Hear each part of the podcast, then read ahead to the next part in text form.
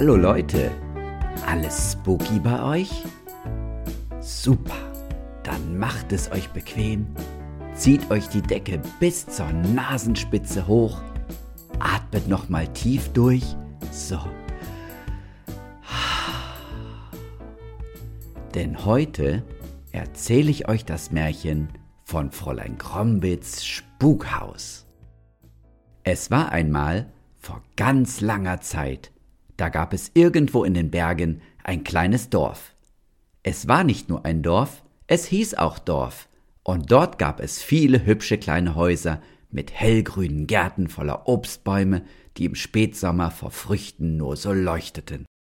Jetzt, im Herbst, wenn der Wind die dunklen Wolken am Himmel vorbeipustete und die Früchte von den Bäumen geholt worden waren, hatten die Gärten ganz andere Farben bekommen. Die Blätter an den Bäumen waren jetzt dunkelrot, braun, gelb und dunkelgrün. Und ganz viele Blätter waren schon abgefallen und lagen als bunter Teppich auf dem Boden. Poki liebte es, durch die bunten Blätter zu laufen, die unter ihren Pfoten so herrlich knisterten. Poki? Ach ja, ich habe vergessen, euch Poki vorzustellen. Poki war eine schwarze Katze, die einen riesigen Buckel machen konnte, wenn sie ihren Rücken nur tüchtig krümmte. Eigentlich wohnte Poki bis gestern noch bei einer Familie mit zwei frechen kleinen Kindern, die ihr immer am Schwanz zogen. Davon hatte Poki genug. Deswegen war sie hinaus auf die Straße gegangen, hatte ein paar Mäuse gefangen und sich dann auf die Suche nach einem neuen Zuhause gemacht, in dem sie ab jetzt wohnen konnte.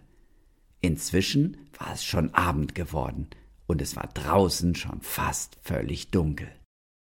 Ganz am Rand von Dorf, auf einem kleinen Hügel, gab es ein Haus, das war ganz anders als die anderen Häuser. In seinem Garten standen keine Obstbäume, sondern es wuchsen überall dicke, orangene Kürbisse. Das Haus war aus dunklem Holz gebaut, schon etwas schief, weil bei jedem Sturm der Wind immer heftig von einer Seite blies, und es war auch schon ziemlich kaputt.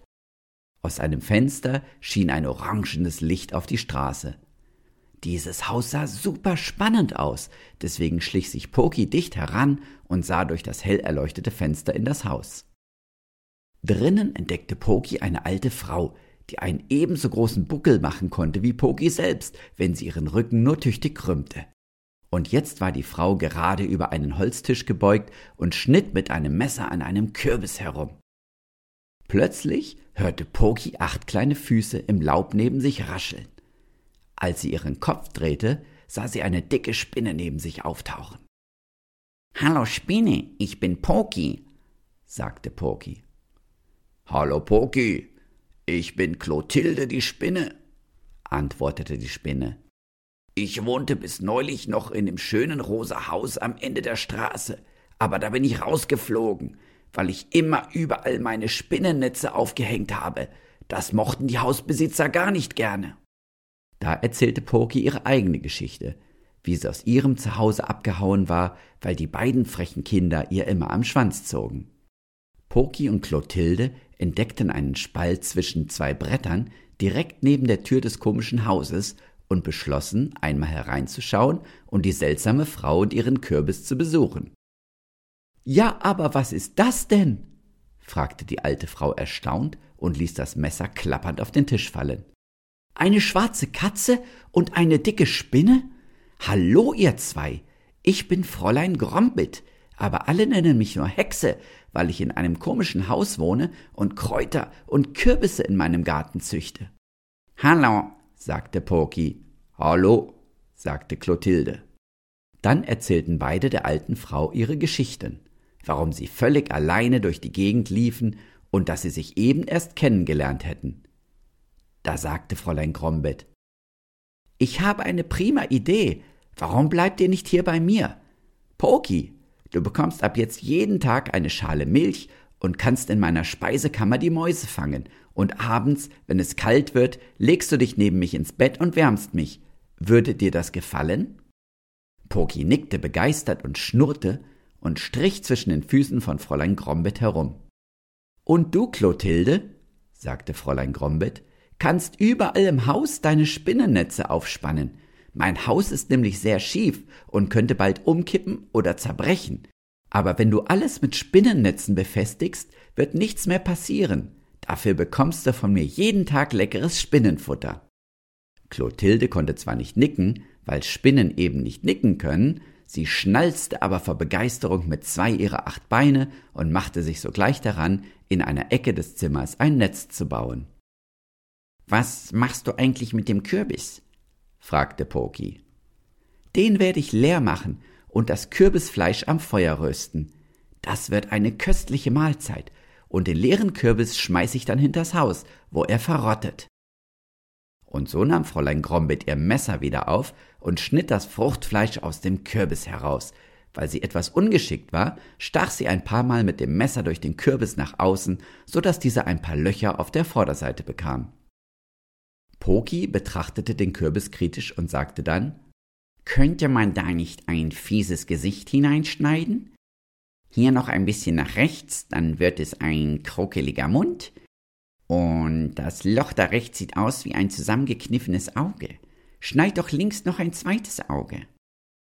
Fräulein Grombit schnitt so, wie Poki es gesagt hatte. Und tatsächlich hatte der leere Kürbis jetzt ein schaurig schönes Gesicht.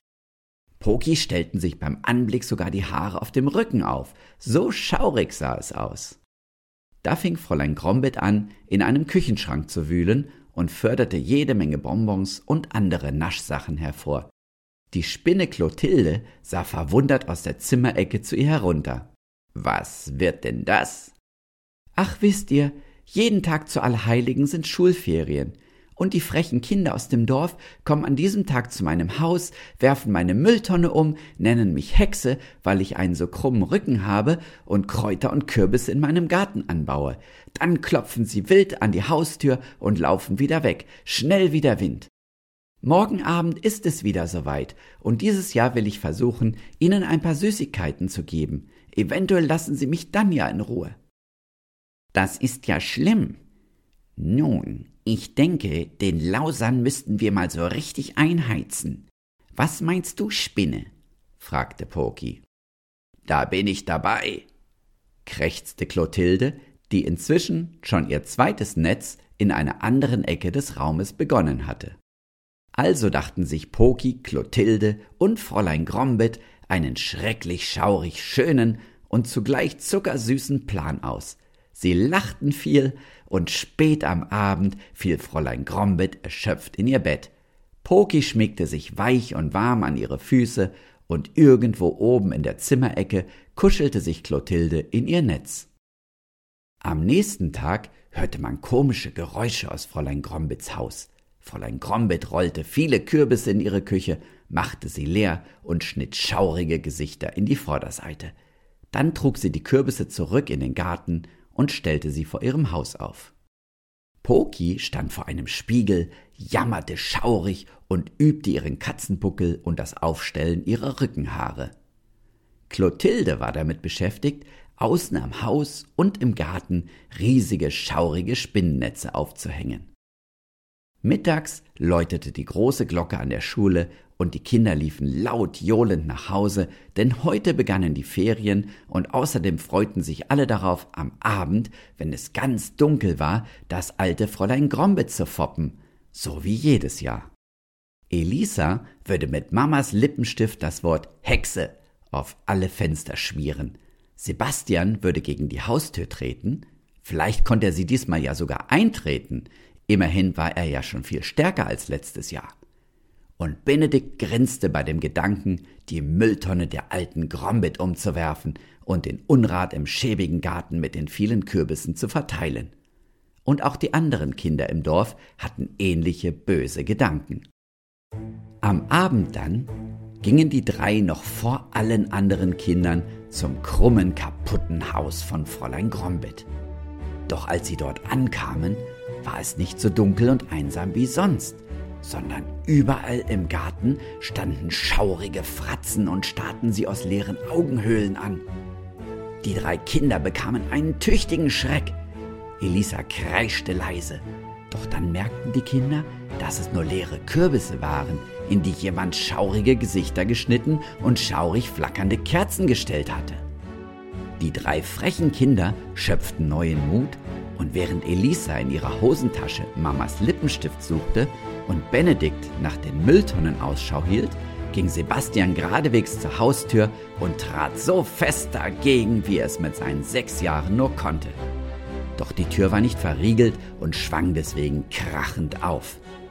Auf dem Küchentisch standen zwölf schaurig flackernde Kerzen und dort hockte auch eine schwarze Katze, die schaurig jammerte und einen noch viel schaurigeren Buckel machte. Ihr Schatten war riesig und fiel direkt vor den drei Kindern auf den Boden. Jetzt schrien alle drei panisch auf und liefen schreiend durch den Garten voller schauriger Kürbisse in Richtung Straße. Doch was war das? Überall waren schaurige Spinnennetze, die ihnen im Gesicht und an den Armen kleben blieben.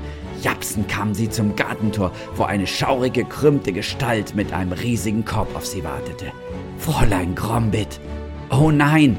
Mit ihren klauenhaften Händen griff sie in den Korb. Was würde sie herausholen? Ein Messer? Eine Fledermaus? Hey, ihr drei Rotzlöffel! rief Fräulein Grombit mit schauriger Stimme. Vor Schreck blieben Elisa, Sebastian und Benedikt wie angewurzelt stehen, und Fräulein Grombit steckte ihnen mit breitem Grinsen eine Handvoll Süßigkeiten entgegen.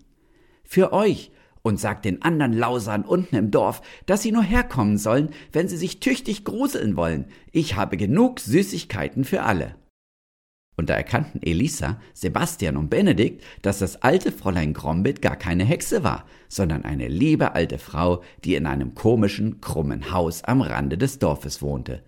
Und auch die anderen Kinder, die später noch zu Fräulein Grombitz Haus kamen, gruselten sich wegen der schaurigen Kürbisgesichter, der schaurigen Spinnweben von Clotilde, des schaurigen Jammers von Poki, und sie waren froh, als sie von Fräulein Grombit am Gartentor ein paar Süßigkeiten bekamen, nachdem sie kreischend vor Angst zurück zur Straße gelaufen waren.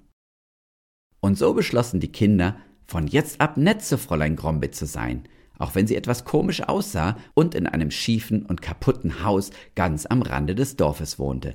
Aber einmal im Jahr, nämlich immer in der Nacht vor Allerheiligen, verkleideten sich die Kinder nun auch als Katzen, Spinnen und Kürbisse und kamen alle zum schiefen und etwas kaputten Haus von Fräulein Grombit, um mit Poki und Clotilde tüchtig um die Wette zu spuken, sich etwas zu gruseln und dann mit einer Handvoll Süßigkeiten in der Hosentasche zufrieden nach Hause zurückzulaufen. Und seitdem und bis heute feiert man im Dorf in der Nacht vor Allerheiligen das schaurige Halloween. Und damit endet das Märchen von Fräulein Grombitz Spukhaus. Hat es euch gefallen? Super! Habt ihr Lust, noch ein paar schaurige Fragen zu beantworten? Okay, dann legen wir los. Wisst ihr noch, wer am Anfang der Geschichte zu Fräulein Grombitz komischem Haus kam?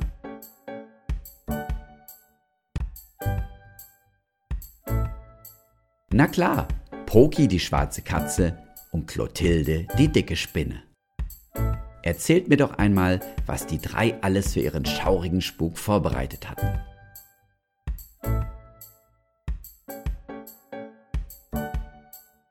Genau, schaurige Kürbisse, schaurige Spinnennetze, schauriges Katzengejammer und zum Schluss Süßigkeiten für die Kinder. Und was haben die drei da erfunden? Richtig, Halloween. Und weil alle so viel Spaß daran hatten, feierten sie von jetzt an jedes Jahr am Tag vor Allerheiligen das schaurig spukige Halloween mit allen Kindern aus dem Dorf. So Leute, jetzt wünsche ich euch schaurig süße Träume. Buenas noches.